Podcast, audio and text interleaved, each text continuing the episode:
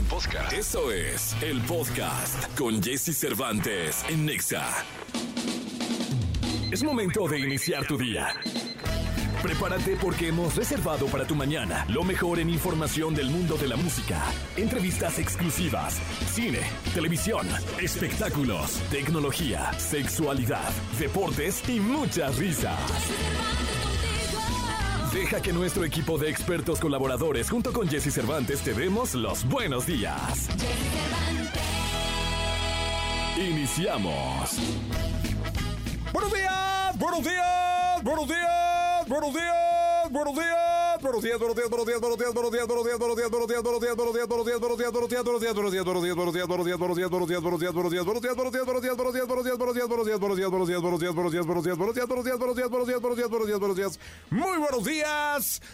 Hoy es lunes, lunes 26 de febrero del año 2024. Yo me llamo Jesse Cervantes y es un verdadero placer estar en contacto contigo. Gracias de verdad. Lunes 26 de febrero. Estamos iniciando eh, la semana con un gran, gran programa. ¿eh? Hoy tenemos invitados de lujo.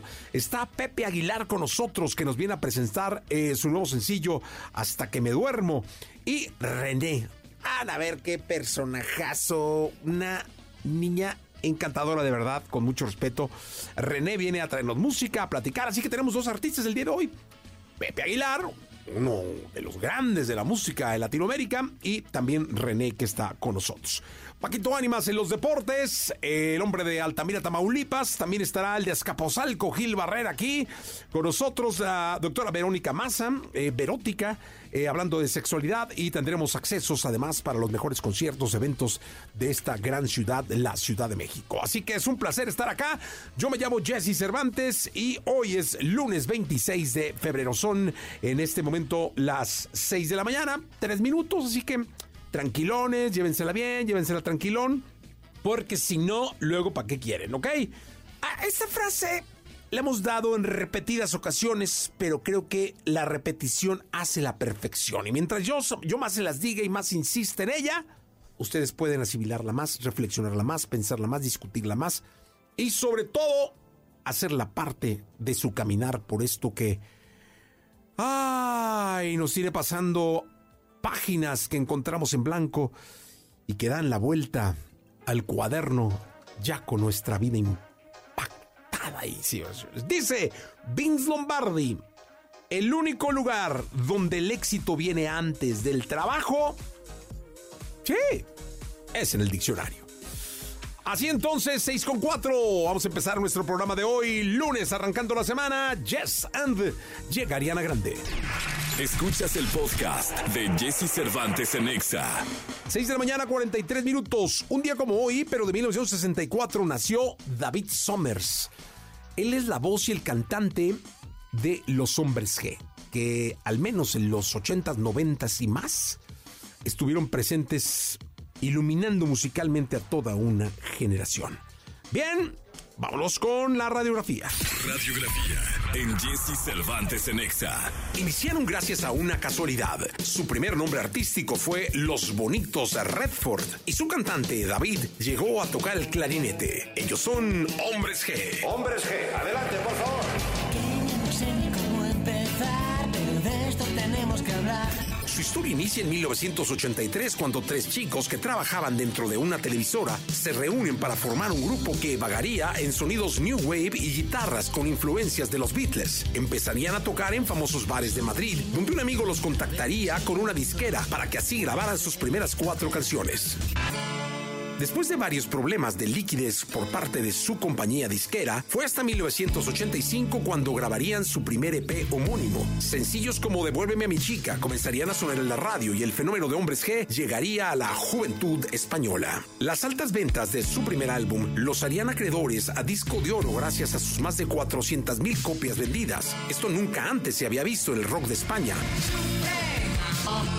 Con su segundo disco, La Cagaste por Lancaster, en un mes antes de salir ya tenían vendidas cerca de 100.000 unidades, cifra que sería superada rápidamente al presentar el primer sencillo Marta tiene un marcapasos. Marta tiene un marcapasos que anima el corazón. La internacionalización de la banda sería el paso siguiente. Países como Perú serían los primeros en apostar por este grupo madrileño. CBS los firmaría para traerlos a toda América Latina y el éxito fue imparable. Para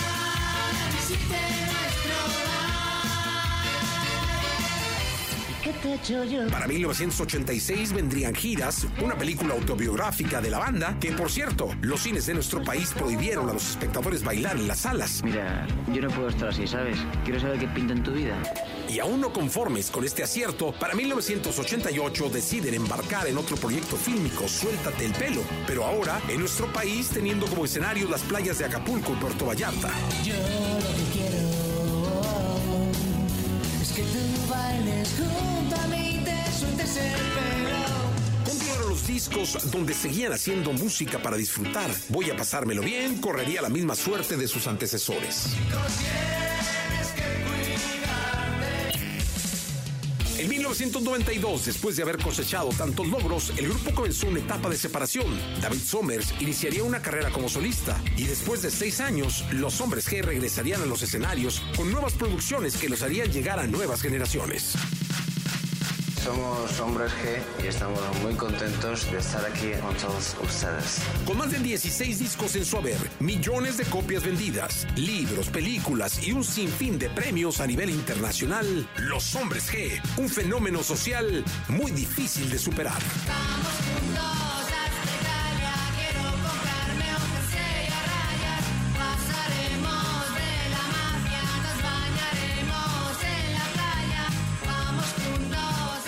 Escuchas el podcast de Jesse Cervantes en Exa.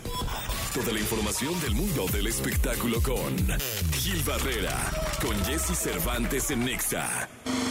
Señoras, señores, niños y niñas, hombres, individuos, seres humanos de este planeta Tierra, el hombre espectáculo de México, de Azcapotzalco para el mundo, al querido Gilgilillo, Gilgilillo, Gilgilín, al cual saludo con cariño, mi querido Gilgilillo, ¿cómo estás? ¿Cómo estás, mi Jessy? Buenos días a todos. Aquí estamos bien contentos de la vida, este, viendo todo el fin de semana que estuvo muy activo, la verdad. Hubo qué mucho- movimiento. Espectáculos por todos lados, el IDC que les fue súper bien, entrado, no, no, no, no, no, ¿eh? Entrador, más de 325 mil personas. Hijo, mano.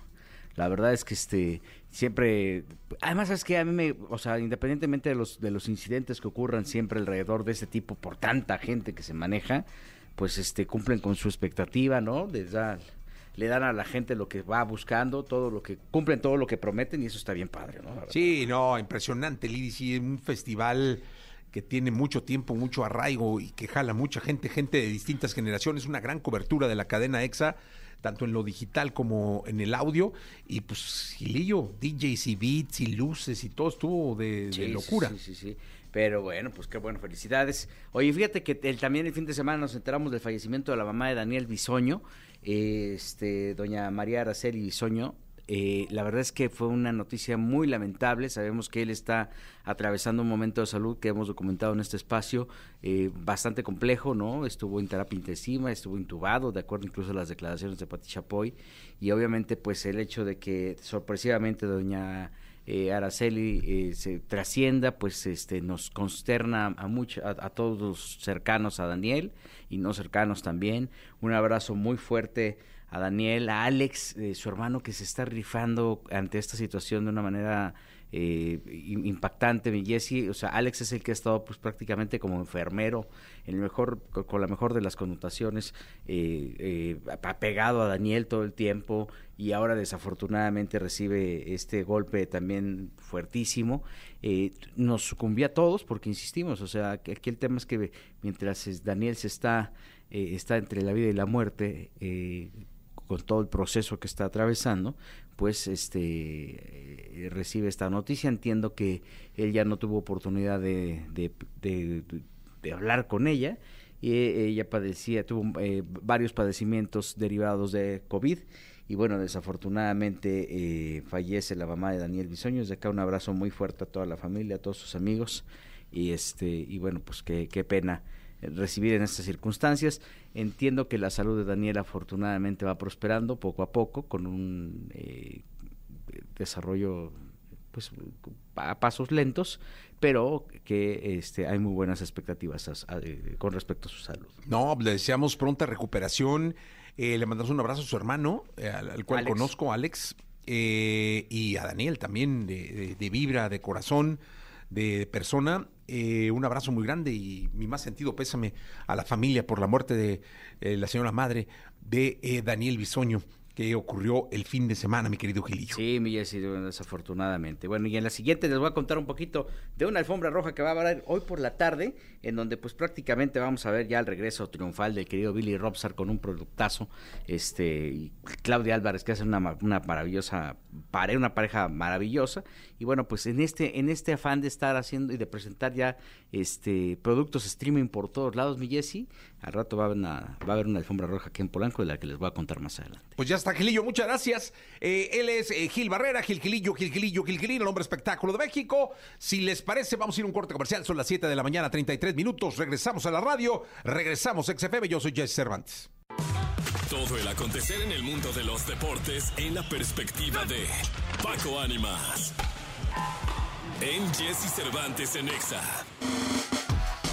Altamira, Tamaulipas, es una bella región. De Altamira, Ánimas, 7 de la mañana, 45 minutos, hablando de deportes. ¿Cómo vieron los deportes? Oye, qué bárbaro, en la Ciudad de México hubo Hubo de todo. de todo. Clásico capitalino. Hubo clásico joven, Clásico joven. eh, hubo corrida de toros ahí el día de ayer, sí. hubo UFC.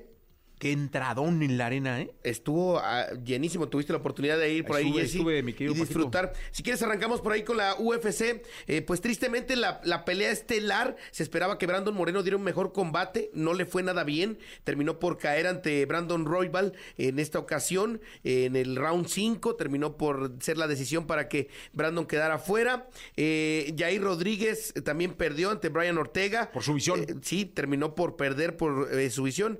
En el caso de Daniel Seluber, Seluber está bien, Seluber, sí. le ganó a Francisco Prado, lo hizo muy bien. Yasmín Jauregui no defraudó a las apuestas, ganó muy bien ante Sam Hooks. Eh, Manuel Torres ganó también. Loco Y, Torres. Por supuesto, eh, termina por ser una gran función de la UFC. Oye, estos dos chicos tienen un futuro bárbaro, ¿eh? El Loco Torres, Manuel el Loco Torres y. Selhuber. eh, que dijo al término de su conferencia de prensa, no se les olvide, yo voy a ser campeón mundial. No, no, no, tienen un futuro bárbaro estos chicos y yo creo que eh, en ellos dos está eh, la nueva generación del- de los peleadores de artes marciales mixtas en México y los nuevos representantes en la UFC. Que me platicaban de Seluber, que ha sido un hombre que ha batallado, que viene de abajo, que, que ha sido de los hombres becados en algún momento eh, de las artes marciales mixtas en México y que ha sido un, un chavo que le ha, le ha batallado bastante y que está logrando cosas importantes gracias a su disciplina y a su dedicación. Así que felicidades a todos los participantes. Al final dieron un gran espectáculo y bueno, que sigan llegando este tipo de espectáculos a México se agradece. Como se agradece también la jornada del fútbol mexicano, el equipo de Puebla cayó ante Querétaro dos goles a cero. El cuadro de Pachuca empató al Necaxa de último minuto y el Necaxa sigue invicto en el torneo. Ojo con el Necaxa Ojito que huele, ahí, ¿eh? huele a caballo negro en esta temporada. ¿eh? Ojito con el Eh, sigue invicto el Necaxa, el Hidrorrayo haciendo las cosas bien. Monterrey le pegó 3 por 0 a Juárez. La mejor noticia para Monterrey, marca gol Canales, este refuerzo que no le ha dado lo que se esperaba al equipo de Monterrey, pero que era una figura del Betis en España y que ahora pues estará dándole frutos quizá a los rayados. El cuadro de León de último minuto le gana al San Luis en un duelo de porteros increíble durante todo el partido. El cuadro de León logró sacar el triunfo de último minuto. Tigres parecía que ganaba al Atlas de Guadalajara con gol de André Pierre Guignac, pero llegó un muchacho que yo la verdad le tengo mucha fe. Jeremy Márquez, qué jugador, marcó el gol para el Atlas de Guadalajara, empatan en el universitario y se trae un punto importantísimo el equipo rojinegro. Las Chivas Rayadas del Guadalajara le pegaron un repasón a los Pumas, terminaron por ganarle tres goles a uno. Debutó Javier Hernández, entró a la cancha, se cayó dos veces y se acabó el partido. le va a costar todavía el tema del ritmo al Chicharito. Estaba más preocupado por venir el domingo a la Ciudad de México al tema de la Kings League, pero bueno, el Chicharo eh, pudo debutar, eh, tuvo minutos y la gente muy feliz en Guadalajara porque el equipo anda muy bien. Eh, Gago le ha encontrado la forma a la Chivas, se levantó de lo que fue el golpe de la media semana y ahora sacó el triunfo. Y en el partido de la jornada, América contra Cruz Azul, el cuadro americanista le anularon dos goles, por ahí eh, no le marcan un penal, raro, pero en América así fueron las cosas. Eh, después marca un gran gol Julián Quiñones, hay que decirlo, Cruz Azul intentó, tuvo la pelota, la presión, pero sin un centro delantero es muy complicado, no tiene un centro delantero dominal, un, de los llamados matones del área, y pues con esto la máquina termina por eh, perder ante el América 1 por 0, buen partido de fútbol a pesar de tener pocas anotaciones, pero termina por ser un gran encuentro. Y el día de ayer dos partidos cerraron la jornada, el Toluca vence a Tijuana 2 por 0 y Santos Laguna le pega al Mazatlán 1 por 0 para cerrar la jornada. Pues ahí está el fútbol mexicano, ahí están las artes marciales mixtas, un entradón en la arena, más de 20 mil personas, lleno, lleno, lleno. Y el fútbol mexicano también, eh, pues jornada a jornada, consolidando equipos, perfilando los que van a ser eh, los grandes protagonistas de la fase final. Eh, creo que va bien el torneo. Sí, bien, bien, va, va pintando bonito, creo que hay varios equipos fuertes, los que los de siempre, digámoslo así, América, eh, Tigres Rayados, eh, el cuadro de, de Cruz Azul haciendo las cosas bien, Chivas haciendo las cosas bien, entonces creo que eh, mientras más conjuntos se pongan en competencia fuerte, nos da un mejor nivel del fútbol mexicano. Pues ahí está. Paquito, te escuchamos en la segunda. Regresamos en un momento más. Vamos a ir a un corte comercial con las curiosidades de OB7. Son las 7 de la mañana con 50 minutos. Es momento de que sepas todo lo que pasa en el mundo de la farándula. Estas son las cortas del espectáculo en Jesse Cervantes en Exa. Después de dos intensos días de música, fiesta y baile, el Festival de Música Electrónica EDC cerró esta madrugada su décimo aniversario por el cual transitaron 105 artistas que tocaron en 10 escenarios diferentes dentro de la curva 4 del Autódromo Hermanos Rodríguez. El encargado de poner el toque final a este exitoso evento fue Armin Van Buren, pero antes los asistentes pudieron disfrutar de las actuaciones de Steve Aoki, Sophie Tucker, Showtek, Ellie Brown, Bond, Ian Usher, Le Twinks, Fito Silva y The Kill Clowns.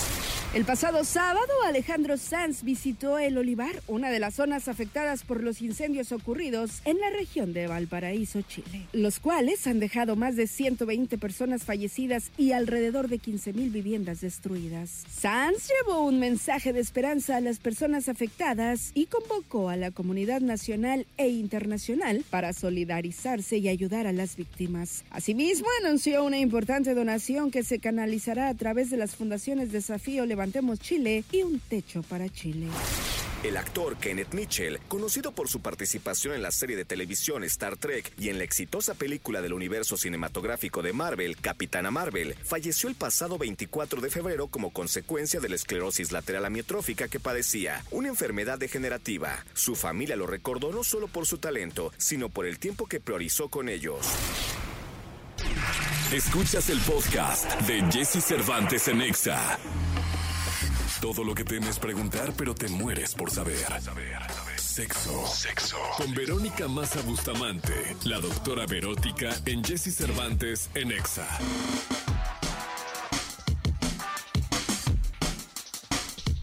Bien, 8 de la mañana con 6 minutos, 8 de la mañana con 6 minutos. Gracias por estar en contacto con nosotros. Son ustedes muy amables. Oigan, por cierto, está abierta la línea, el 55 79 19 59 30, para que vía WhatsApp o vía mensaje SMS o lo que quieras, puedas proponer temas de eh, la sección de, de sexo que tenemos con Verótica, que está con nosotros. Vero Massa, ¿cómo estás? Ay, muy bien, Jessy, aquí empezando la semana. Oye, ¿cómo te fue el fin de semana? Ay, bien, muy tranquilo, fíjate, estuvo muy tranqui. Sí, tranquilón. Sí, sí, fue, ves que sí, fue una semana medio movida, entonces estuvo bien un fin de semana pausadito. Oye, que una sexóloga te diga que tuvo un fin de semana tranquilón. Ah, bueno, sí, o sea, sí en todos los otros ámbitos de la vida. en lo otro, pues, estuvo movidito. Oye, pues qué bueno, qué bueno. Oye, pero eh, dime una cosa, e- este asunto de la, la, la continuidad sexual, es decir, hay parejas que cuando se conocen empiezan a tener sexo, bueno, cuando se hacen novios, diario, este, una o dos veces. Después eh, el sexo siempre empieza a disminuir, dos veces por semana, o una vez diaria, luego dos veces por semana, luego una vez por semana, luego un par de veces al mes o tres veces al mes, luego una vez al mes, luego ya, ya en los matrimonios, este, pues una vez al mes o dos veces al mes, porque depende mucho, no, es que tengo mucha chamba, es que no sé qué, es que me duele la cabeza, ya sabes, ¿no? Pero ya hoy en día hay matrimonios que tienen sexo tres veces al año, cuatro veces al año, y conforme pasa el tiempo, se hace más una relación emocional eh, de pareja.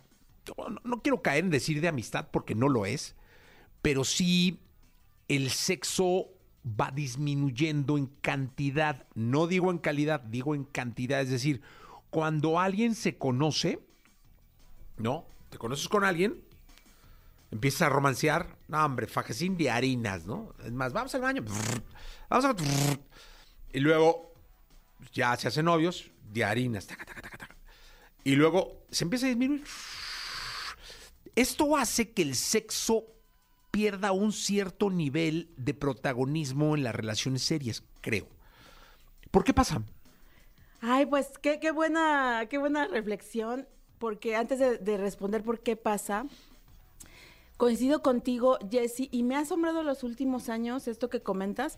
Y fíjate qué interesante, no tanto en la consulta sexológica, sino en las, las conversaciones como cotidianas, que como te imaginarás, eh, a mí me preguntan en las conversaciones cotidianas cosas que normalmente otras personas no. Y sí me asombra mucho escuchar a personas que me dicen, no, es que ya, o sea, es- estoy casado súper bien, pero desde hace un año, dos años, o sea, he conocido personas que incluso sí me dicen, en seis años no hemos tenido ni un solo encuentro erótico. Y eh, pues sí digo, ah, ok, guau. Por lo visto es como un común. Ahora, ¿a qué se debe? Me imagino que a consulta llegan muchos, ¿no? Pues fíjate o sea, llegan, que... bueno, no sé si muchos, pero llegan con este tema de, oye, yo con mi esposo tengo sexo dos veces al año. ¿Qué está pasando? ¿Qué está mal? ¿Hay- ¿Hay algo mal en eso? Pues, o sea, realmente así algo mal como tal, pues no.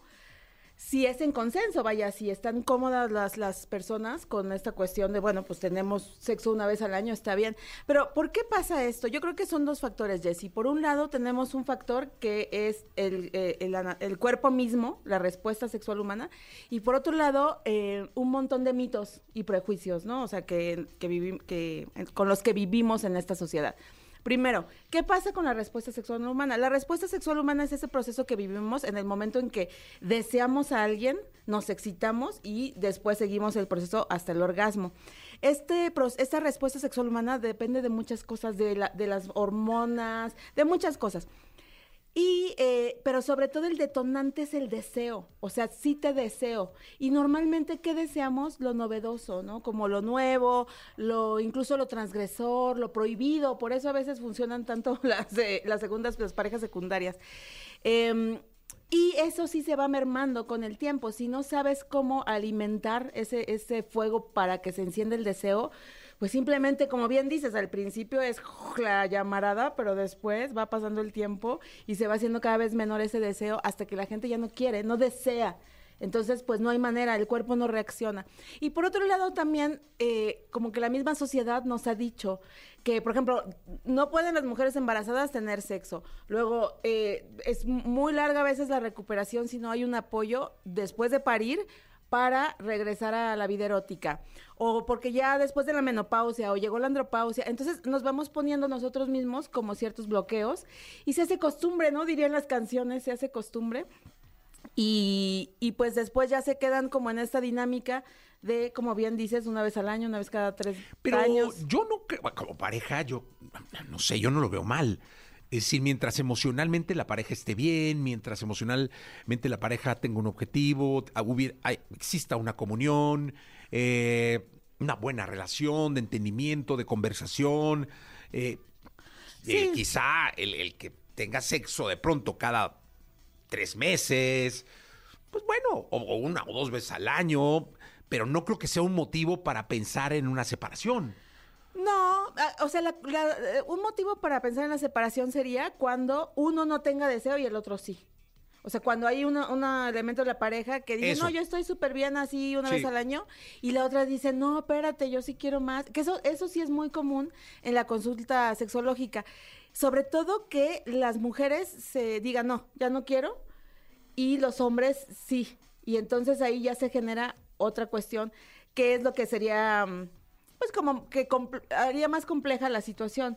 Porque ¿qué pasa en estas circunstancias? Pues muchas veces quien sí quiere busca una pareja secundaria u otra persona para ejercer pues esta posibilidad erótica que ya no tiene con su pareja. Entonces, sí, efectivamente podemos pensar que no es para nada algo negativo, siempre y cuando realmente se haga con acuerdos, o sea, o digo, puede ser tácito, pero que digamos se respete en caso dado que sea una pareja que eligió la monogamia, ¿no? Y si no, pues también decir este. Sí, porque si no, luego, bueno, no- eso es bien común, Jessy, que me dicen, mira, la verdad es que desde hace cinco años no tengo sexo con mi esposa, pero realmente sí tengo sexo regularmente con otras personas y funciona bien mi respuesta sexual humana. Ah, ok. Que no era, o sea, yo no lo quería llevar a la infidelidad, yo lo quería llevar a una relación estable, ¿no? A una estabilidad de relación. No, no, tampoco creo que, no lo sé, que sea el pretexto de una infidelidad el que tengas un determinado número de relaciones en tu casa. Tienes una infidelidad porque emocionalmente en tu casa, eh, seas hombre o mujer, pues ya hay huecos importantes que luego, entiendo yo, pero eh, a lo mejor yo estoy mal, este, vienes a tratar de llenarlos con esas otras relaciones. Y ahí es donde viene el sexo. Claro, claro. O porque se te prende el motorcito fácilmente, ¿no? o sea, Sí, aunque no dices, tengas no, problemas en pues, familia. Pero sí, o sea, sí, sí, a lo que vas y, y es correcto. O sea, si una pareja dice, ¿sabes qué? No, pero somos tan buenos compañeros. Es que yo creo que en realidad el vínculo de la pareja, Jessie, tiene que ser de compañeros, o sea, de, como la palabra indica, ¿no? O sea, personas que se acompañan en la vida. Y todo lo demás son posibilidades infinitas, ¿no? O sea, la, la misma erótica.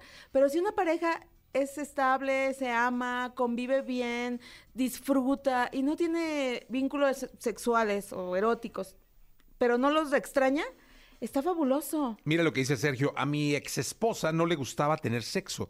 Yo le fui mucho tiempo fiel hasta que no pude más, terminamos separándonos. Luego Bones dice, Bones o Bones, dice, me gustaría saber cómo le puedo hacer ya que con mi implante no me dan ganas de tener relaciones, pero mi pareja sí quiere. Eh, no sé si es recomendable cambiar mi método anticonceptivo o qué puedo hacer para que vuelva a disfrutar del sexo. Ah, bueno, sí, se- te lo recomendaría. Siempre que uno cambia un método anticonceptivo, pues tiene que hacerlo eh, tranquilamente y con las indicaciones de la o el ginecólogo. Pero sí es verdad que en muchos casos de anticonceptivos bajan la libido. No todos, pero algunos sí bajan la libido. Hay efectos secundarios dependiendo el, el anticonceptivo. Entonces sí puede ser este, que el implante le esté quitando el deseo.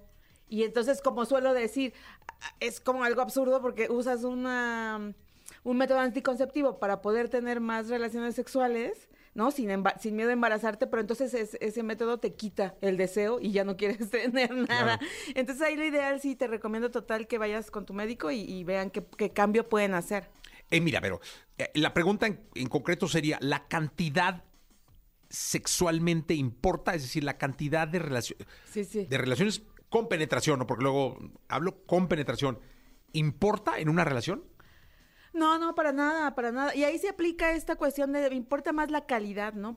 O sea, por ejemplo, tú puedes decir, tengo un encuentro cada seis meses, pero uff, me dura, o sea, lo recuerdo seis meses porque realmente lo planeo, se arma, nos vamos de viaje, no lo sé, ¿no? Y llevamos cosas y nos dedicamos a, entregarnos al, al placer y todo. Perfecto, o sea, a fin de cuentas, yo creo que cada persona y luego cada pareja tiene que encontrar su ritmo sexual. Y hablamos también de temperamentos, Jessie, porque hay personas que, tienen, que son muy eróticas, que, que, que todo el tiempo están como viviendo en el espacio erótico, y hay personas que no que simplemente dicen, no, que te acuerdas que el otro día hablábamos de los de- demisexuales y los asexuales Sí, sí, y sí, todas estas cosas. Entonces a veces hay personas que dicen, no, yo vivo súper feliz con una vez al año. O sea, es- eso es lo que me Y satisface. puede ser muy erótica, ¿no? Total, total. Sí, sí, sí. O sea, porque erótico no significa que sexualmente tengas que ser muy activo, ¿o sí? No, no, no, erótico es que vivas en el, en el placer, en el, gozo. Exacto. Y muchas veces también eso, hay parejas que han encontrado otras formas de placer que no son coitales. O sea, como decir, es que yo voy al cine y luego nos vamos a cenar y luego nos vamos a bailar. Eso me, me erotiza mucho y ya no necesito más penetración. ¿no? Claro. Ahí sí. No, pues muy bien. Entonces la, conclu- la conclusión sería, no importa la cantidad, sino la calidad. La calidad, que se esfuercen bastante, que hagan acuerdos, sí hablen, platiquen, porque a veces solo lo vamos dejando, ¿no? Pero sí es bueno Sí. siempre decir, a ver, eh, ¿estás, ¿estás satisfecho, estás satisfecha con esta frecuencia de nuestros encuentros sexuales? Sí, perfecto, sigamos. No, sí, me, sí quisiera un poco más, si quisiera un poco menos, bueno, pues vamos a acordarlo. Oye, es que te voy a decir una cosa. Si hiciéramos una encuesta, ahorita estaba recapi- eh, re- recapacitando en torno a esto, pero si hiciéramos una encuesta de cuántas parejas tienen esta comunicación, es decir, oye, hagamos acuerdos sexuales o este, yo creo que no, no, no, no debe, o sea, yo creo que no debe llegar ni al 10%. O sea, en una encuesta donde hubiéramos entrevistado a 100, no sé si 10 tengan esa comunicación. Fíjate 10 que- de 100, o sea, un 10%. Estoy de acuerdo contigo total, pero también veo que las nuevas generaciones sí lo están haciendo. Entonces, ese es un cambio generacional. Ya- Yo conozco mucha gente joven que me dice, no, sí, yo ya le dije a mi novio, ya, ya hablé con mi novia, que la, la relación va a ser así, ya sabes. Qué bueno. Ajá, y siento que es algo, porque también las, las nuevas generaciones están entendiendo un montón, muy diferente la sexualidad, toda esta cuestión de soy binario, no soy binario, este, tengo sexualidad fluida, o sea, ya son como otra comprensión de eso, ¿no? Pero efectivamente, digamos, las personas que hoy en día tienen de 30 años para en adelante, eh, no. Cero. Como tú dices, es muy raro que, Muy que raro. lleguen a esos acuerdos. Porque el primer consejo que uno le da siempre a todo mundo es este, no, comuníquense, háblense, digan que quieran. Nah, hombre, chinga, ¿quién se va a comunicar? Todo, todo es, instintivo, ¿no? Sí, es el principal problema. En el consultorio yo siempre les digo aquí, lo que hay es una falla de comunicación. Como soy comunicóloga y sexóloga, entonces además lo veo muy bien, claro. ¿no?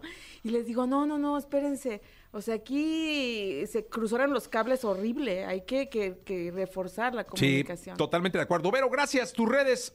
Claro que sí, Jessy. Búsquenme en Instagram como Vero Massa eh, y en X y Facebook como la doctora Verótica, Verónica Massa Bustamante. Ay, mi TikTok, síganme que ahí luego voy dando cli- Ah, muy bien. Que es verónica.masa.bustamante.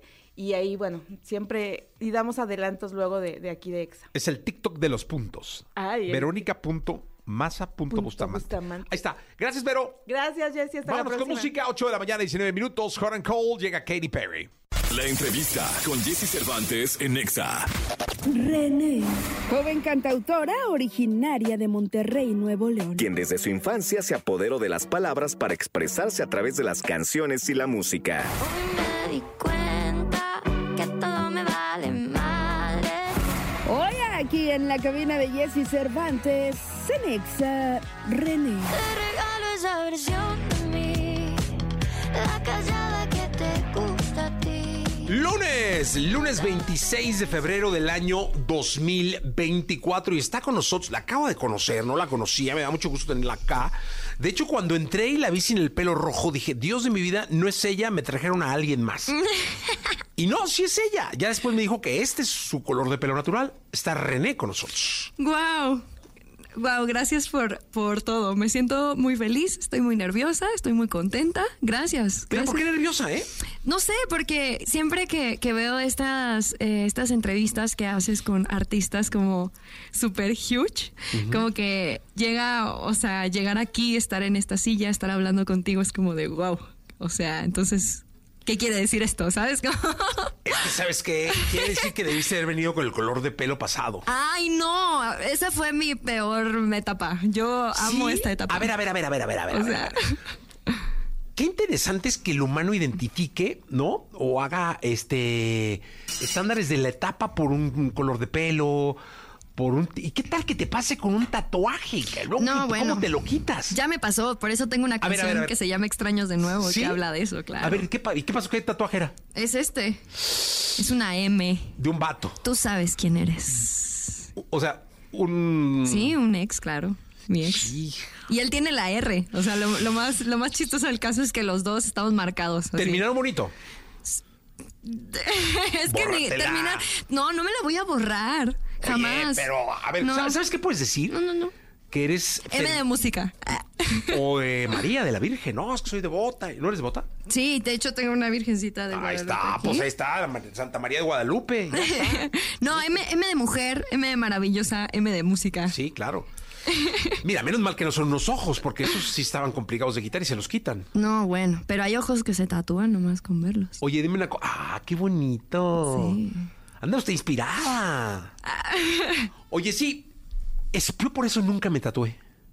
Qué bueno. Porque dije, lame, me pongo algo, no me lo quiero quitar. Sí, me pasó. Cuando empecé a estudiar actuación, me así llegó un punto donde sí dije como que me empecé a cuestionar mi existencia y dentro de esa ese existencialismo entró de que ah, ¿en qué momento me rayé tanto? O sea, como que sí fue de wow, wow, como ajá, de, de un momento de despertar y decir ¿en qué momento me hice tantas cosas? Y un tatuaje es algo bien loco, o sea, es también como que es una herida, o sea, realmente te haces una herida Claro. y, y dejas que la tinta entre bajo la piel. Entonces, o sea, más allá de una historia, pues es, es también una herida, son heridas, ¿no? Pero yo creo que eso nos hace ser también, o sea, a veces me veo al espejo y digo, claro, o sea, todas estas, todo esto cuenta una historia del por qué estoy aquí. Oye, que con los tatuajes luego puede ser cero parecer. Ajá, como la canción de Rebelde. Oye, la primera vez que, que viniste, que no me tocó entrevistarte, no sé por qué, creo que estaba enfermo. Lo entrevistaste tú, a Pollín. Sí, hola, Este, Pollín, que es el querido Pollo. Eh, lo primero que me dijeron es, no manches, René canta de todo, es increíble. Este, yo dije, de todo, de todo. ¿Cantas de todo? Pues depende, ¿no? No sé, no, no me atrevería a decir No. que canto de todo. Incluso me dijeron que en ese momento estabas cantando en un bar. Ah, claro, sí. Sí, yo, yo vengo de ahí, o sea, yo empecé cantando en bares y... ¿Y qué cantas en el bar? Em, pues covers. ¿De covers, quién? Pues, por ejemplo, ahora es uno de los, o sea, durante mi vida he tenido muchas, muchas facetas, pero siempre me, me, me fui hacia el lado del rock, obviamente, porque pues mi voz es, es como, siempre he querido cantar rock, siempre me, me gustaba ese tipo de canciones. Eh, pero pues o- canto oldies, o sea, Tina Turner, este, Madonna. rock. Eh, pero de rock, rock. Ajá. Em, pues bueno, Queen, este, no sé, Led Zeppelin, o sea, cosas así, Heart. Ah, vamos a hacer o algo. sea, Ah, no, pero no lo puedo No, no, no, tocar. no, no, no, a ver. Stay away to heaven. Starway to Heaven. Venga. Pero no me la sé. No, ¿cómo? O sea, en la no. guitarra no me la sí, sé. pues todo, pues. Eh, Oye, así, el- todo vato que toca la guitarra tiene que saber Stay away to heaven. No, bueno, pero, o sea. O morra, pues, es que... Em, no, bueno, pero lo puedo cantar. O bueno, bueno, alguna de Hard. Hasta más difícil tocarla, pero Oh, tocada no, es que ahí es donde canto. Una de Yuri, así el osito panda, ¿te lo sabes o cuál? O sea, ya dime una, ¿no? De Lucero, este... No, pero bueno, o sea, de, de rock. Eres una veleta, ver. ¿ok? De rock. No, a ver. Eh, pues, ¿Soda Stereo? mm, a ver, Soda Stereo, ¿no? a ver si te sabes esta. Ah, ¿cómo no? Me quieres cotorrear, Kenny los eléctricos. Tengo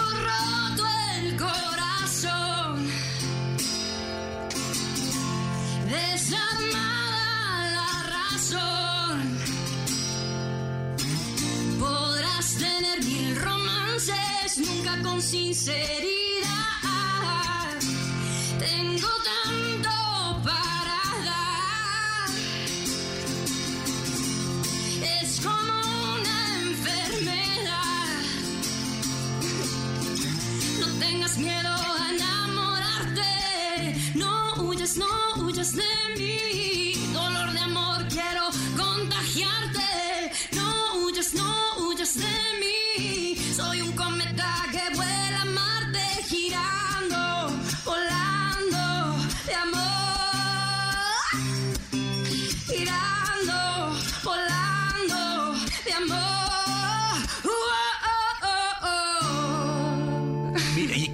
Equivoqué porque dije me quieres cotorrear, no huyas de mí.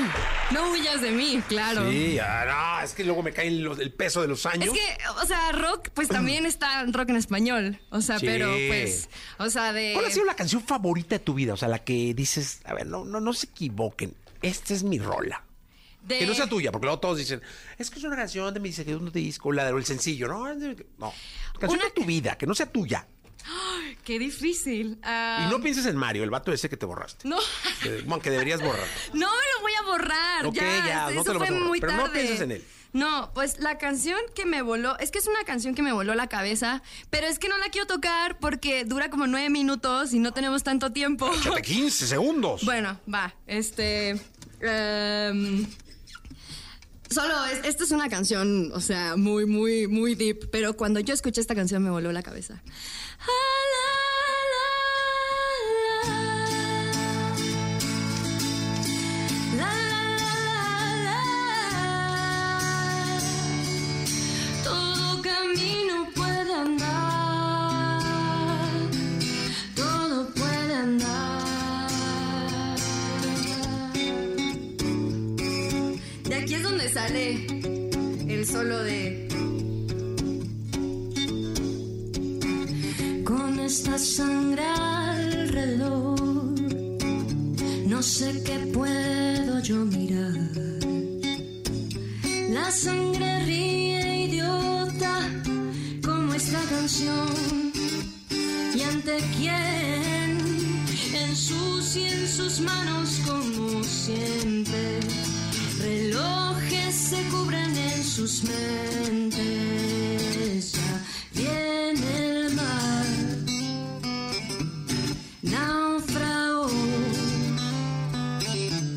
Una balsa que nunca zarpó.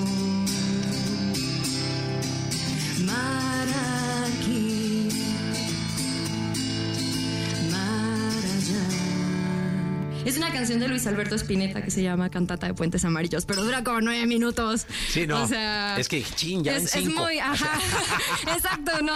Pero esa canción cuando la escuché me voló la cabeza, o sea, es- Y es la canción de tu vida. Sí, o sea, es una canción que, que o sea, la parte de... eh, hay una parte que dice, eh, Aunque me fue, aunque me fuercen, aunque me fuercen, yo nunca voy a Aunque me fuercen, yo nunca voy a decir. Que todo el tiempo por pasado fue mejor.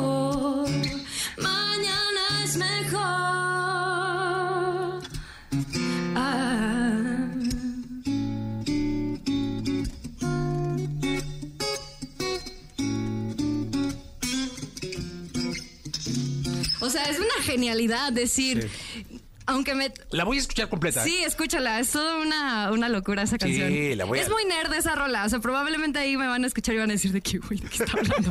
pero es una rola muy, muy, muy nerd. o sea, sí, pero bueno, esa es una canción que a mí me cambió la vida, o sea, es una, una parte, o sea, dice muchas cosas que cuando yo escuché esa canción decía como, nena, ya no poses, nena, todo eso es en vano, como no dormir.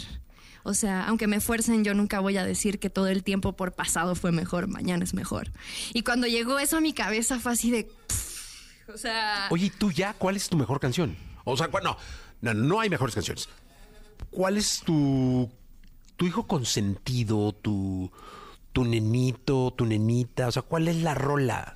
La rol, mi, de mis tuya, rolas. tuya, de tus rolas. Yo creo que el disfraz, o sea, el disfraz es una, que de hecho es mi sencillo reciente, este, y es una canción que, O sea, no es que te esté saliendo en marketing, es que esa es. o sea, si, si quieres, No, tú no rola. digo esa, No, no, dila que es esa, dila, pero...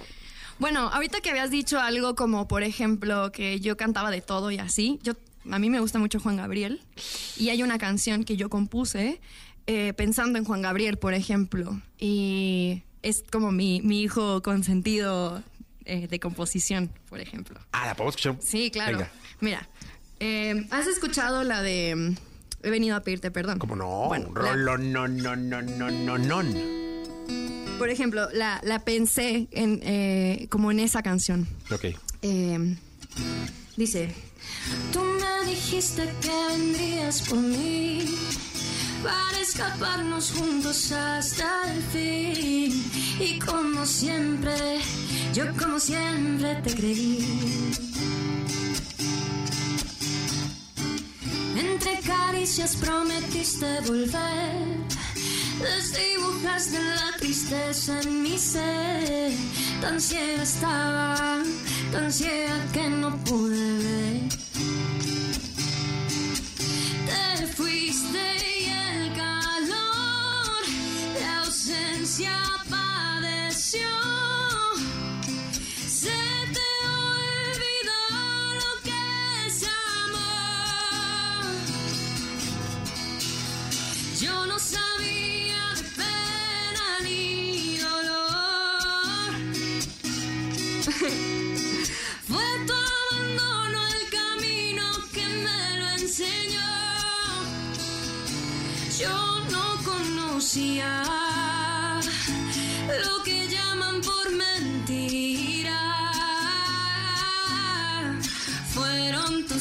falsas promesas, la buena lección. Ah, oh,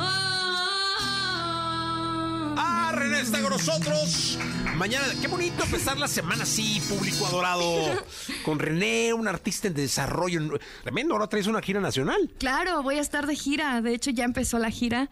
Eh, empiezo en Tijuana. Voy por toda la parte del norte ahora. Tijuana, Ciudad Juárez, Hermosillo, este. Mm, ¿qué más? Sonora. Voy a sacar mi teléfono. Sí. Porque es que es toda la República. O sea, en realidad es No, toda, sí, toda la. República. Sí. Luego pasas Occidente, luego así, sí, sí, sí, sí, me, me- me- me enseñaron ahí. No, hombre, qué cosa. Sí, o sea, voy a estar literalmente por toda la República. De hecho, empezamos, ya empezamos con la gira, empiezo en Tijuana. Entonces, pues para toda la banda que, que va a estar ahí, los shows no tienen costo. O sea, vayan. Eso está Como bueno. que no, vayan, es para que conozcan el proyecto. Este, también me pueden seguir en Instagram como arroba hola soy René. Y ahí es donde voy a estar este, promocionando la gira. La estoy promocionando ahora. Cuando entren a su Instagram, no es influencer, No. es un artista de la música, carajo, entonces no vayan a Está bien. Si me, llámenme como me quieran llamar. No, o sea, pero no vayan a neta. buscar así gente que venda cremas para que no, no, no es influencer. Ella hace música. Busque las marcas de guitarra. Sí, este, Fender me regaló una guitarra preciosa. ¿Ves? O sea, ush. Bonito. No, sí, pero, pero bueno, la verdad que ha sido todo un camino muy chido. Este, ha sido todo un trayecto de, de, de ir empezando de cero casi todo el tiempo. O sea, no dejo de estudiar igual. O sea, como que creo que ahora con, con mi proyecto y eso me ha llevado a pues a tocar en el Vive Latino, que voy a estar ahí. Ah, en el Vive, cuéntame eso. Sí, todo este, fíjate, empezando así, cantando en el bar y en la, en la calle. Es más, hasta una vez saqué varo para un examen que tenía en la prepa. Me subí al camión un día. Mamá, lo siento. De hecho, mi mamá me regañó un montón ese día. Pero así, de que tenía que pagar un examen y dije, no, pues no le voy a pedir dinero a mis papás porque había dejado física. Lo siento. y así, de que me subí un camión todo el día y llegué así, mi mamá nada más me vio entrar y, y vio que traía una bolsa de puras monedas y me dijo, Sofía René, no es lo que estoy pensando que hiciste, ¿verdad? Y yo así de que, con mi guitarra y la bolsa de monedas, así de, "Em, sí. ¿Cuánto ganaste? Gané, el examen costaba como 300 pesos, me gané como 700 en puras monedas. Dobleteaste. Sí, estuve pues todo el día. Y fíjate, o sea, esas anécdotas me han llevado hasta ahora a, voy a estar en el Vive Latino, este, voy a estar en la Carpa Intolerante, para que vayan, vayan, no se lo pueden perder. No se lo pierdan. René, cántanos algo tuyo. Claro, quiero cantar el disfraz. Venga. Mi nueva canción. Venga.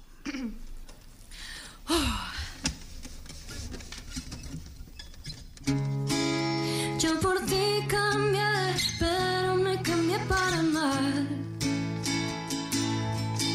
Hasta me apagué para que pudieras brillar. Y de pronto el disfraz se volvió parte de mi piel. Me volví una experta en hacerte esta vez. Te regalo esa versión de mí, la que siempre te decía que sí. Ella sabe actuar, nunca va a cambiar. No, ella no te va a decepcionar. Te regalo esa versión de mí, la callada que te gusta a ti. Nunca va a pelear, cero intensidad.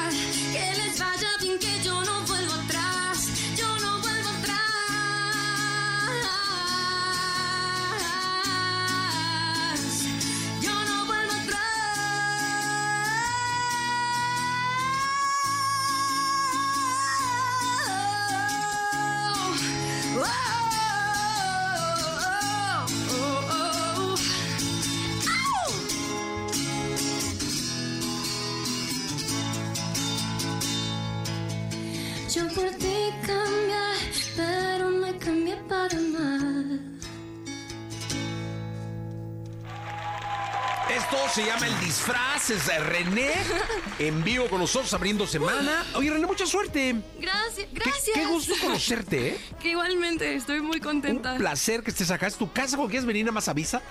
Eh, para avisar de seguridad y que te dejes subir rápido.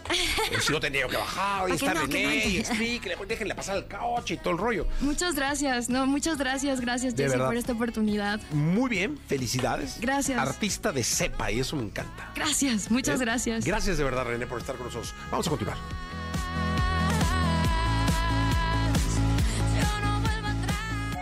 Escuchas el podcast de Jesse Cervantes en Exa. Toda la información del mundo del espectáculo con Gil Barrera, con Jesse Cervantes en Exa. Bien, llegó el momento de la segunda de espectáculos con el querido Gilgilillo, Gilgilillo, Gilgilín, el hombre espectáculo de México.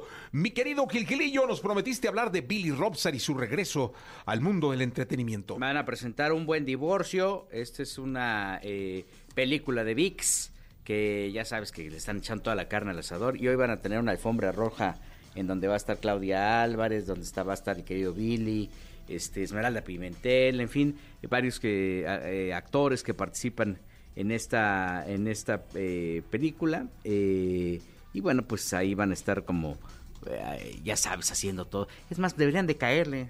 Digo, yo a mí ni me invitaron, pero será una vez van a estar aquí allá en Carso. Entonces, pues ahí van a estar por la tarde y ya están convocando. Entiendo que eh, es este afán de estar promocionando series, eh, películas, productos que sean amigables y creo que eso es algo que vale la pena. O sea, creo que VIX está, está teniendo una apuesta muy firme en este sentido a este tipo de productos y creo que al final, este, aliviáname Jessy, porque tenemos noticias tan desagradables que luego dices, ay, en la torre ahora cómo, cómo me distraigo, ¿no? Si vas a aprender cualquier dispositivo y este, y vas a encontrarte noticias malas, feas, este, pues mejor, mejor le dar la vuelta con comedias muy ligeras que no tienen eh, más expectativa que la de distraer, ¿no? Totalmente, mi querido Gilgilillo. Así que entonces es VIX, ¿no? Sí, se llama, VIX lo presenta, se llama Un Buen Divorcio.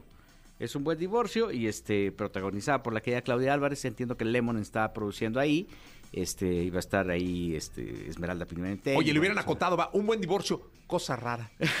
aunque usted, aunque usted no lo crea, ¿no? Aunque usted no la crea, ¿no? Sí, pero insisto, en este afán de tener los productos mucho más ligeros, yo creo que es una buena época para eso, mi Jessy, porque hay en la torre por todos lados nos enteramos de cosas y, y la filtración de los... te- Oye, imagínate que si nos ponemos a filtrar los teléfonos de los famosos, No, mi Jessy. hombre, Gilillo. Primero nos meten al tanque, yo creo, ¿no? Sí, ¿no? Y después. bueno, pues, aquí hay quien lo hace y le vale, ¿eh? Sí, y tú, tú que los tienes todos. Imagínate nada más. No, hombre, Gilillo. ¿De Te cargo qué? el mío. Yo no soy famoso, pero. Ese guárdalo, Pues Gilillo. cuando menos ahí para que me hable alguien, ¿no? Les voy a dar. Pues yo ya me cansé de que me estén hablando de la tienda esta azul con Ah, amarillo nada más para estarme diciendo, oiga, ya pague las, las, tandas". paga, no sean así.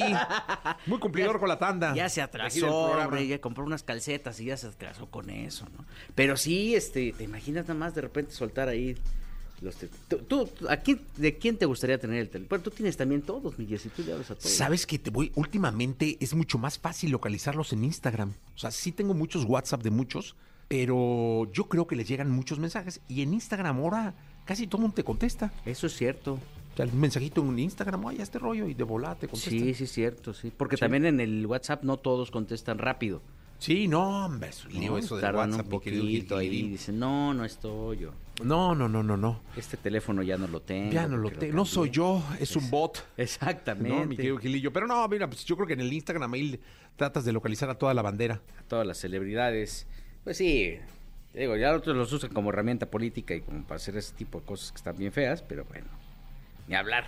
Ni hablar, mi querido Gilirillo. Mañana les platico de Mujeres Asesinas, del estreno de esta serie. Ah, oye, felicidades por lo de TV y novelas. Ah, nos fue muy bien, mi fue de maravilla, Tuvimos una función para, para todos nuestros compañeros de comercial, nuestros socios comerciales, Ajá. algunos invitados y estuvimos ahí en la alfombra roja de, de TV y novelas, una función de mentiras de la obra de teatro, este musical maravilloso.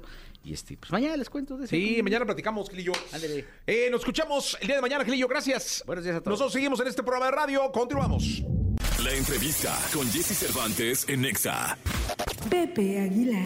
Exitoso cantante, compositor, productor y empresario. Pepe Aguilar lidera una dinastía de talentosos artistas y promueve también una de las grandes tradiciones mexicanas, la charrería. Por mujeres como tú, amor, hay hombres como yo. Hoy aquí en la cabina de Jesse Cervantes, Cenexa le damos la bienvenida a Pepe Aguilar. En mi casa todos igual. te soy- 9 de la mañana con 10 minutos en vivo para todo este bendito país. Pepe Aguilar con nosotros. Pepe, qué gusto tenerte en cabina, caray. No, pues qué gusto para mí estar aquí contigo en cabina. Es un placer. Oye, la verdad es que me da mucho gusto saludarte. Eh, reflexionaba en torno a lo que hoy en día es, es eh, Pepe Aguilar. Y es un hombre de industria, un hombre de música, eh, un hombre que genera eh, no solo mucho movimiento en la industria, sino también empleos, que tiene un espectáculo inmenso que va por todo el país, pero que tiene conciertos. O sea, por ejemplo, hablando de la arena, tienes tu concierto, hablando de la Ciudad de México, tienes este el, espectáculo ecuestre este que de jaripeo que llevas por, por muchos lados, y sacas música nueva, y produces con tu hija. Este, ¿a qué hora vives? no tengo vida. Justo eso platicábamos hace un momento que mi vida pues es el trabajo. Sí, soy un workaholic y tequilaholic y mezcalholic. no, no te creas. Soy un workaholic declarado. Entonces, pues me encanta el trabajo, me encantan los retos, me encantan. Oye, y hablando de retos, cuando eh, escuché la canción esta de Hasta que me duermo, Mm. Me llamó mucho la atención porque yo no había escuchado, igual corrígeme, eh, el mariachi mezclado con una guitarra eléctrica eh, cargada mm, a lo que pudiera haber sido una guitarra de una power ballad, digamos de rock o, Sí, de claro. un pop rock. mm, Yo no lo había escuchado así. O sea, un ensamble de un mariachi de los que tú haces maravilloso, pero no con acordeón, no con cello, sino un mariachi con guitarra, con un requinto, con un solo.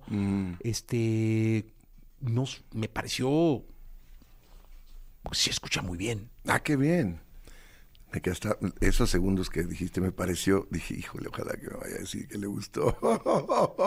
Porque también es un reto, es un reto y fue como un arriesgarme a, que de repente pues pudiera haber sido todo lo contrario. Hasta ahorita la gente lo ha recibido maravillosamente bien, pero pudo haber sido lo contrario. Aunque te digo una cosa, y por trillado que esté y cliché que suene, realmente para mí lo más importante es estar orgulloso del trabajo que estoy haciendo, porque es la única manera que lo puedo defender. Si no estoy orgulloso de lo que estoy haciendo, pues voy a venir a que me veas que no estoy seguro. Y, y ahorita que lo que menos está gustando o pegando o sonando, pues son baladas con mariachi. en la música regional mexicana, pues es corridos tumbados, música alterada, este groserías y cosas que me laten. A mí me gusta como para oírlo, pues, pero no para hacerlo. Eso no es lo que yo soy. Entonces dije, bueno, pues, ¿qué hago? Si en este momento lo que yo hago no pega, pues es el momento, o sea, no, no como artista, sino como el género, pues es el momento de soltarme la poca greña que me queda y hacer realmente eh, lo que yo quiera, ¿no? Entonces hice más una fusión rockera que popera. Anteriormente había hecho mariachi pop muchas veces, pero ahora me fui más, más al rock, al rock que me gusta, que no es un rock pues muy pesado, es más bien un rock eh, eh, alternativo, es el que oigo más, o, o- o viejo, un rock progresivo, que es más viajado, que es más suave, hasta cierto punto. Y eso fue lo que hice en este disco, Jesse. Esta es la primera, pero vienen varias más así, así como esta. Oye, luego me lo imaginé el escenario, debe, debe verse maravilloso. Sí.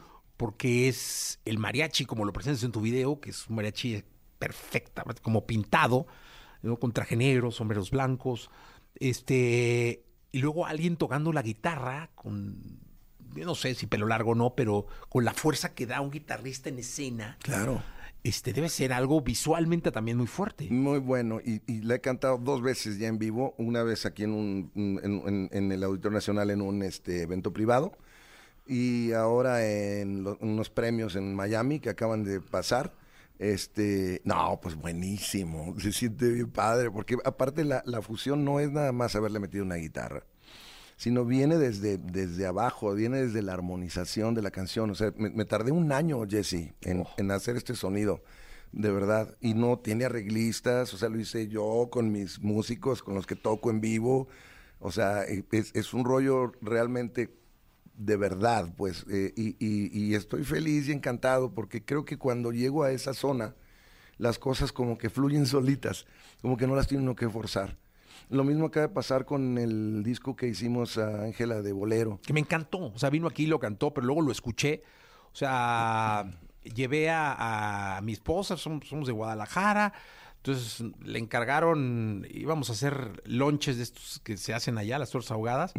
Ya vamos al mercado, entonces la llevé al mercado. Y el, date vueltas, ya sabes, ¿no? La señora, entonces, pues ahí estoy dando vueltas y me puse a oír el disco. ¡Qué discazo, carajo! Qué bueno que te Ángela. gustó. Sí. Me acordé sí, mucho de mi mamá, bueno. pero me acordé mucho de mi infancia, pero luego reflexioné mucho en la necesidad que tenemos de música así. Sí. Este, porque estamos rodeados de tanta basura por tantos lados. Sí. Y hablo de basura informativa y hablo de basura de todo.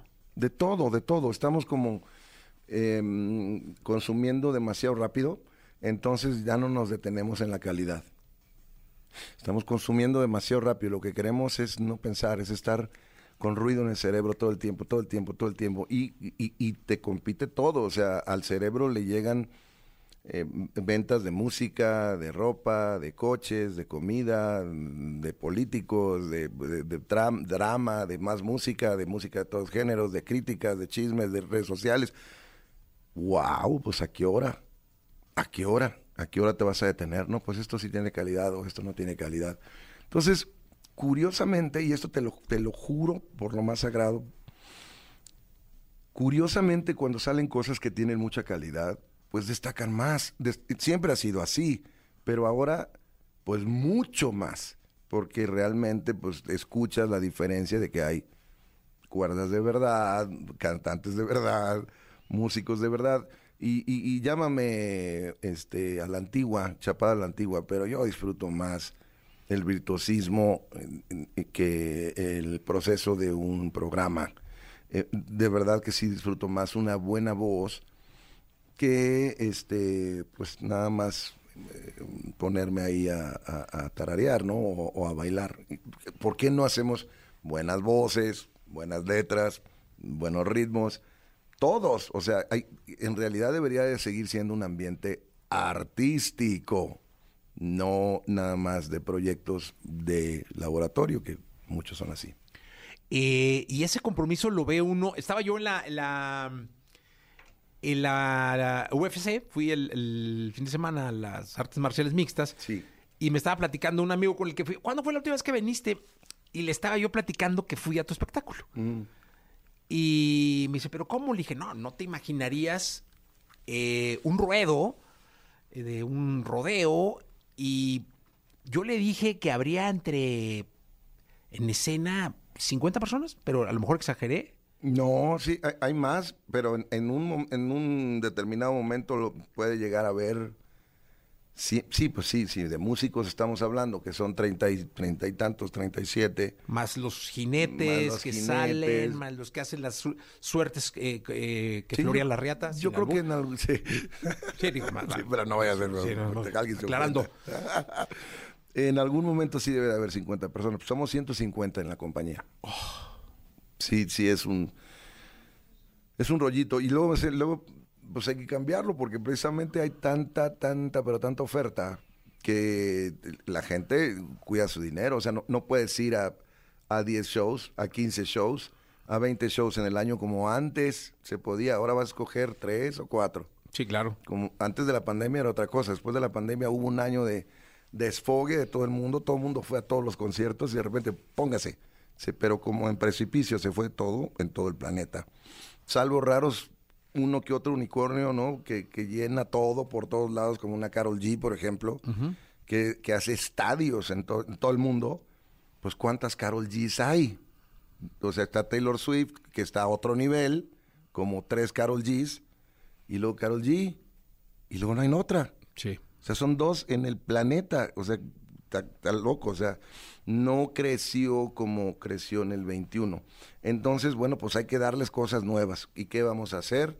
Un jaripeo, sí, pero ahora es 100% enfocado al Día de Muertos. Ah, increíble. Sí, otra vez con el mismo productor del Circo del Sol, que hizo eh, eh, el primer jaripeo acá producido perrísimo. Con el mismo volvemos. Y bueno, pues es una inversión bastante grande, pero creo que va a valer la pena. Creo que vale la pena 100%. La estrella es México del jaripeo, no los cantantes que estamos ahí.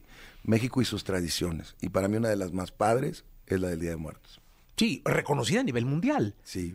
Este, hay gente que viene a la, a la, a la celebración del Día de Muertos, a, a este país, a conocer, a meterse, a vivirla, porque no, no es una celebración que pase con el arraigo que pasa acá en muchos países del mundo.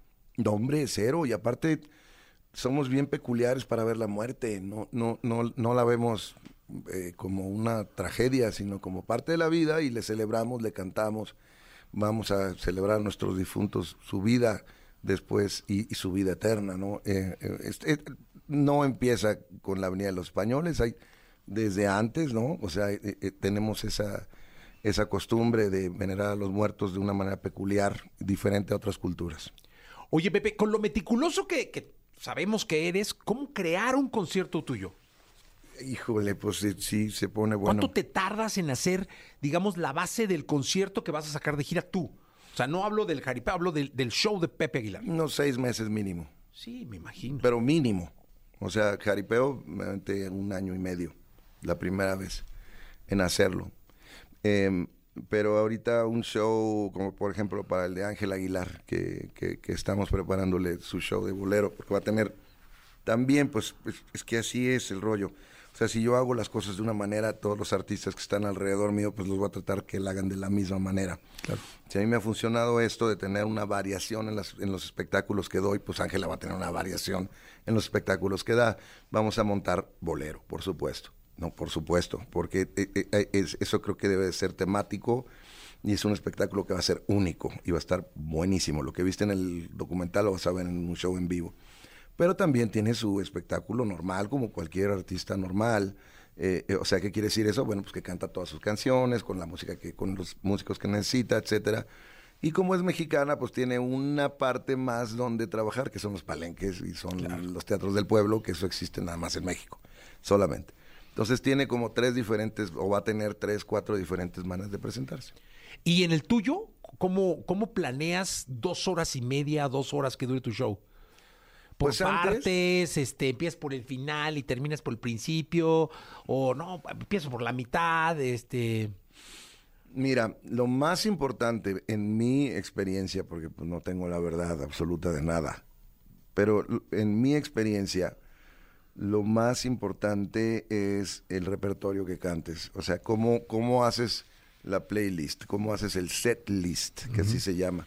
¿Qué canción cantas primero? ¿Qué canción cantas segundo? Y si te pones a pensar, pues es lo mismo que ir a una fiesta y que te ponen música buena y- o que te ponen música mala. Sí, claro. Eh, Es, o sea, el orden de los factores sí altera el producto Sí. en la música, ¿no? Entonces, pues que de repente vas a cantar una canción que tú quieres cantar, que quieres enseñar, pero no puedes dejar de cantar las canciones que tienes 30 años cantando. Entonces se pone complicado. Yo lo he solucionado a base de popurrís. Sí, claro. Entonces haces popurrís de, de diferentes épocas o popurrís de diferentes estilos. Y así me la llevo muy bien, como por partecitas, ¿no? De repente meto cosas del MTV Unplugged y entonces ahí aprovecho para meter las cosas pop como Miedo, Mi Credo, El Autobús, este, es- ese tipo de ondas. Más ahora con este disco nuevo. Y de repente saco mi banda, ¿no? Y ese es otro feeling y otro rollo completamente para la gente que está viendo. Entonces, es, es el estilo que yo traigo. No canto cuatro horas como están cantando ahora porque no, no alcanzaría. Ajá. Este, pero sí, una hora cincuenta, dos horas, dos horas diez. Ahora, dime una cosa, es 31 de mayo en la arena vas a estar, ¿no? Sí, señor.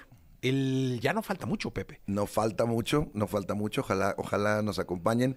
Me compré 150 metros de cuadrados de pantalla para este espectáculo. y entonces se cuenta como que te abraza. Y aparte estoy utilizando inteligencia artificial con un cuate que está en Nueva York estudiando constantemente y, y trabaja en la compañía. y viene a los shows y cada, cada vez que viene, o sea, pasa un mes, dos meses, es otra tecnología.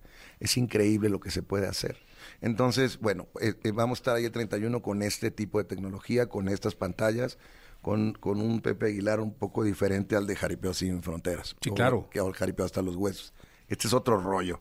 Y que hace mucho que no presento en México, porque llevo cinco años veniendo con los caballos nada más. Sí. ¿No? Entonces, a ver qué les parece. Oye, y este, este eh, es, es un tour, entiendo que vas a estar en México, pero en- por todo el país y Estados Unidos, ¿no? Sí, así es. Ya llevo varios shows en Estados Unidos y tenemos pensado hacer varios shows en México también, Centroamérica y Sudamérica. En esta ocasión eh, vamos a ir a Colombia, vamos a ir a Chile y, y un, un par de países de Centroamérica es la idea. Oye, ¿y en qué música se inspira Pepe Aguilar para crear toda su música, sus conciertos y todo? ¿Qué escuchas día a día? Ay, Dios mío, Jesse, fíjate que ese es un problema grave, que, que ya no hay tiempo para oír música, sobre todo si tienes que estar haciendo música tuya tanto, tanto, o sea, te clavas gran parte del día en revisar producciones, en revisar nuevas canciones, en componer tus canciones. Y, y, pues mira, cuando puedo, ya me pongo en cualquiera de las plataformas que escucho playlists de, de- de- de música que me gusta, como, como rock alternativo, que cada vez hay menos. Eh, entonces me voy al rock clásico y de ahí sigo, sigo sacando este, canciones. Lo mismo en música mexicana clásica. Me encanta, me fascina Javier Solís, me, me super raya Vicente Fernández, mi papá, bueno, que se cállate la boca. Este, en fin, hay gente que me sigue inspirando todavía y, te- y los pones y son recordatorios, ¿no? No es que viva en el pasado, lo que pasa es que son expresiones artísticas que no tienen caducidad. Entonces, me inspiro en ellos, me inspiro en su profesionalismo, me inspiro en, en- en- en- Taylor Swift y Coldplay también, y, y en, y y Karim León, y en Cristian Nodal, y en todo lo que está sucediendo. O sea, yo me inspiro en la música de ahorita, de ayer, de mañana, de ranchera, de no ranchera, de lo que sea. Y más bien me inspiro en mis sentimientos, porque a fin de cuentas esos son los que van a hablar, escribir o cantar. Entonces, más que ver qué está haciendo la otra gente, es ver qué traigo acá y acá, en el corazón y en la cabeza. Y eso es lo que me inspira.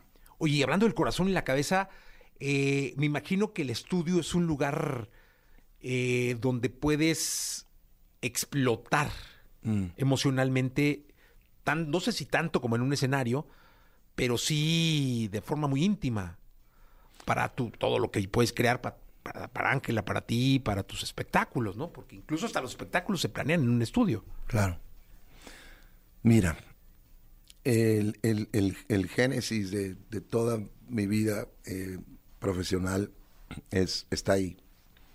Eh, ahí sale lo que voy a, sa- a- a salir a defender, valga la redundancia, lo que me va a expresar, lo que me va a ayudar o a hundir. o sea, es, es un lugar que es mi cómplice y mi casa verdadera. Ahí realmente estoy en paz y realmente a prueba de balas. No me importa nadie ni nada. Y, y es donde más seguro estoy. De verdad. En el sentido de que no tengo dudas de tomar decisiones. De verdad. Y, y escucho a todos. Si estoy en un estudio con 10 personas, a ver qué onda, qué, qué- qué sentiste, a ver tú qué oíste. ¿Qué- A todo mundo escucho unas no, que no, no, no, yo, yo hago mi... re-". No, no, ¿cómo? Y alguien tocó algo que me super rayó, le digo, ¿cómo te sentiste? No, dame chance de hacerlo otra vez. Yo, ok, vamos a darle chance de que otra vez. Pero le digo al ingeniero, o si yo estoy... Guarda este, ahí, ¿no? ah, lo guardamos, no, no vaya a Sí, ser. claro. Pero le doy chance, porque muchas veces sí superan es- es- esa situación que yo estoy limitando nada más. ¿no? Entonces, los estudios son mi casa, mi vida. Tengo estudios por todos lados. No, no te creas que soy acá JC, digo, o sea, estudi- estudios para poder trabajar en todos lados. Acabo de, de- de armar mi primer estudio Atmos, para los amigos y amigas que no saben. Es este sonido envolvente, sonido espacial que ahora se está poniendo medio de moda y que creo que va a ser toda la moda. Y, o sea, va, va a ser no la moda, sino el estándar de, de la industria y de la manera de escuchar música. Entonces estoy haciendo eh, en ese estudio toda mi discografía la estoy haciendo Atmos. Entonces estoy feliz porque van a ser como pues, unas mil horas de trabajo. y mira, a mí que me choca estar en los estudios. Pero se mete gente conmigo de mi familia a los estudios, no aguantan. Ni mi esposa ni nadie. O sea, son unas aburridas a las cuatro horas ya. digo, Espérate, ya. Adiós. Ay, quédate. Y, y yo estoy ahí, le regreso y le vuelvo a regresar y le cambio un pedacito y le pongo. A mí me encanta. Oye, y además abrazaste las redes sociales de una manera impresionante. Eh, muchos, a muchos nos ha costado trabajo esta relación con el celular y la red y el vivo y el compartir con la familia y el, el mostrarte como persona cuando te conocen como artista. Tú agarraste y trángale. Pues sí, y, y- y empezamos a, a mu- a muy temprana edad de las redes. Entonces, al principio tenía diferentes hashtags que eran trending topic cada día que lo sacaba en, en, en, en X, en X, en ese entonces Twitter. Sale Instagram, bueno, pues crecer como la espuma, pero luego como todo el mundo me rebasa por la derecha, o sea, pero yo sigo utilizando las redes eh, de manera, pues, que me beneficien, no, no que me validen. No, eh, eh, ento- eh, de verdad. O sea, entonces, si en determinado momento hay cosas que pasan en las redes por sus características, como el hate, pues las cosas se toman de quien viene, la verdad. Entonces, y, y- y vuelvo a repetir, las redes las utilizo para promocionarme, no para validarme. Y el problema con muchos jóvenes es que es precisamente al revés. Tratan de, de- de ser el, el otro chavito que está siendo popular o el que está viral y pierden su identidad. Yo les digo a todos los jóvenes, no hay nadie, pero nadie, como ustedes, nadie. Y no, es- no quiero que se agarren de la mano y canten con vaya. No. Simplemente por todos los traumas que tienes y todas las friegas que traes en la cabeza y en el corazón que te pusieron tus papás, tus amigos, los bullies, en la, escuela, eres único. Y, ese, y, esa, esa forma de ser único se puede perfeccionar y nadie te va a ganar a ser tú, porque no hay otro. Entonces, si todos entendiéramos ese rollo y nos perfeccionáramos, quitáramos las cosas que nos estorban de nosotros mismos, digo, ya es mucho pedir, pero si, si uno se valora un poquito más ese, esa individualidad única, créanme que hubiera muchos menos broncas en redes sociales y menos necesidad de validación. No, pues es, es- Ahorita me cayó un ventazo con este asunto de no, no buscar la validación basado en lo que deseas de los demás con lo que tú haces. No, para nada. Es que, ¿para qué? Sí, totalmente. Mira, te saludan de Salt Lake City, también de Guadalajara. Ah, qué bien. De Monterrey, de Ciudad de México, Cancún, Durango, San Diego y Toluca. Ay, se me antojó una torta de chorizo. Ah, rica. Ahorita para la mañana. Pepe, gracias. Oye, Jesse, se pasa el tiempo rapidísimo contigo. Me encanta, me fascina y, y me quiero comprometer a que me des chance de algo. Lo que tú quieras. Puedo estrenar eh, eh, uno de los sencillos, pero en vivo, tocándotelo aquí. Un- uno, uno de estos días que me vuelvas a invitar cuando lo traiga al nuevo. El día que tú quieras. Tú nada más avisa y ya listo. Voy Conste. mañana, listo. Pero, pero voy a traer músicos aquí. No, no, no, no, aquí está el foro. Ah, perfectísimo. Tenemos un foro. Buenísimo. Este, no, hombre, feliz. Para, no, que, uf. para que oigas eso que me decías, oye, y en vivo estas canciones, ¿cómo, cómo son? Bueno, va. Las hacemos en vivo para que lo oigas. Cerrado, compromiso. Conste. Compromiso al, ai- al aire. Al aire. Pepe, querido, gracias. Gracias, muchas Nos quedamos gracias. justo con la canción. Hasta que me duermo. Pepe Aguilar con nosotros, 934. Eso.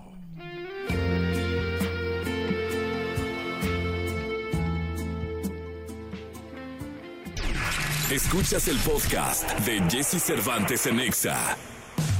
Todo el acontecer en el mundo de los deportes en la perspectiva de Paco Ánimas. En Jesse Cervantes en Exa. Bien, es el momento de Paquito Ánimas, el de Tampico, el de Tamaulipas. Señoras, señores, eh, con el mundo del deporte, en esta segunda de deporte, casi cerrando el programa. Mi querido Paco, ¿qué nos cuentas? Hoy, hoy continúa la actividad de la Copa Oro Femenil. Eh, México ganó el viernes ante el equipo de República Dominicana 8 por 0. Estados Unidos le pegó a Argentina 4 por 0. Con esto, el cuadro mexicano está en segundo lugar del grupo y calificaría a la siguiente fase, que son los cuartos de final de la Copa Oro. Hoy es importante ver cómo queda Argentina contra República Dominicana a las 6 de la tarde, porque de esto dependerá lo de México. Por ejemplo, si Argentina empata con República Dominicana, eh, prácticamente México estaría en la siguiente fase.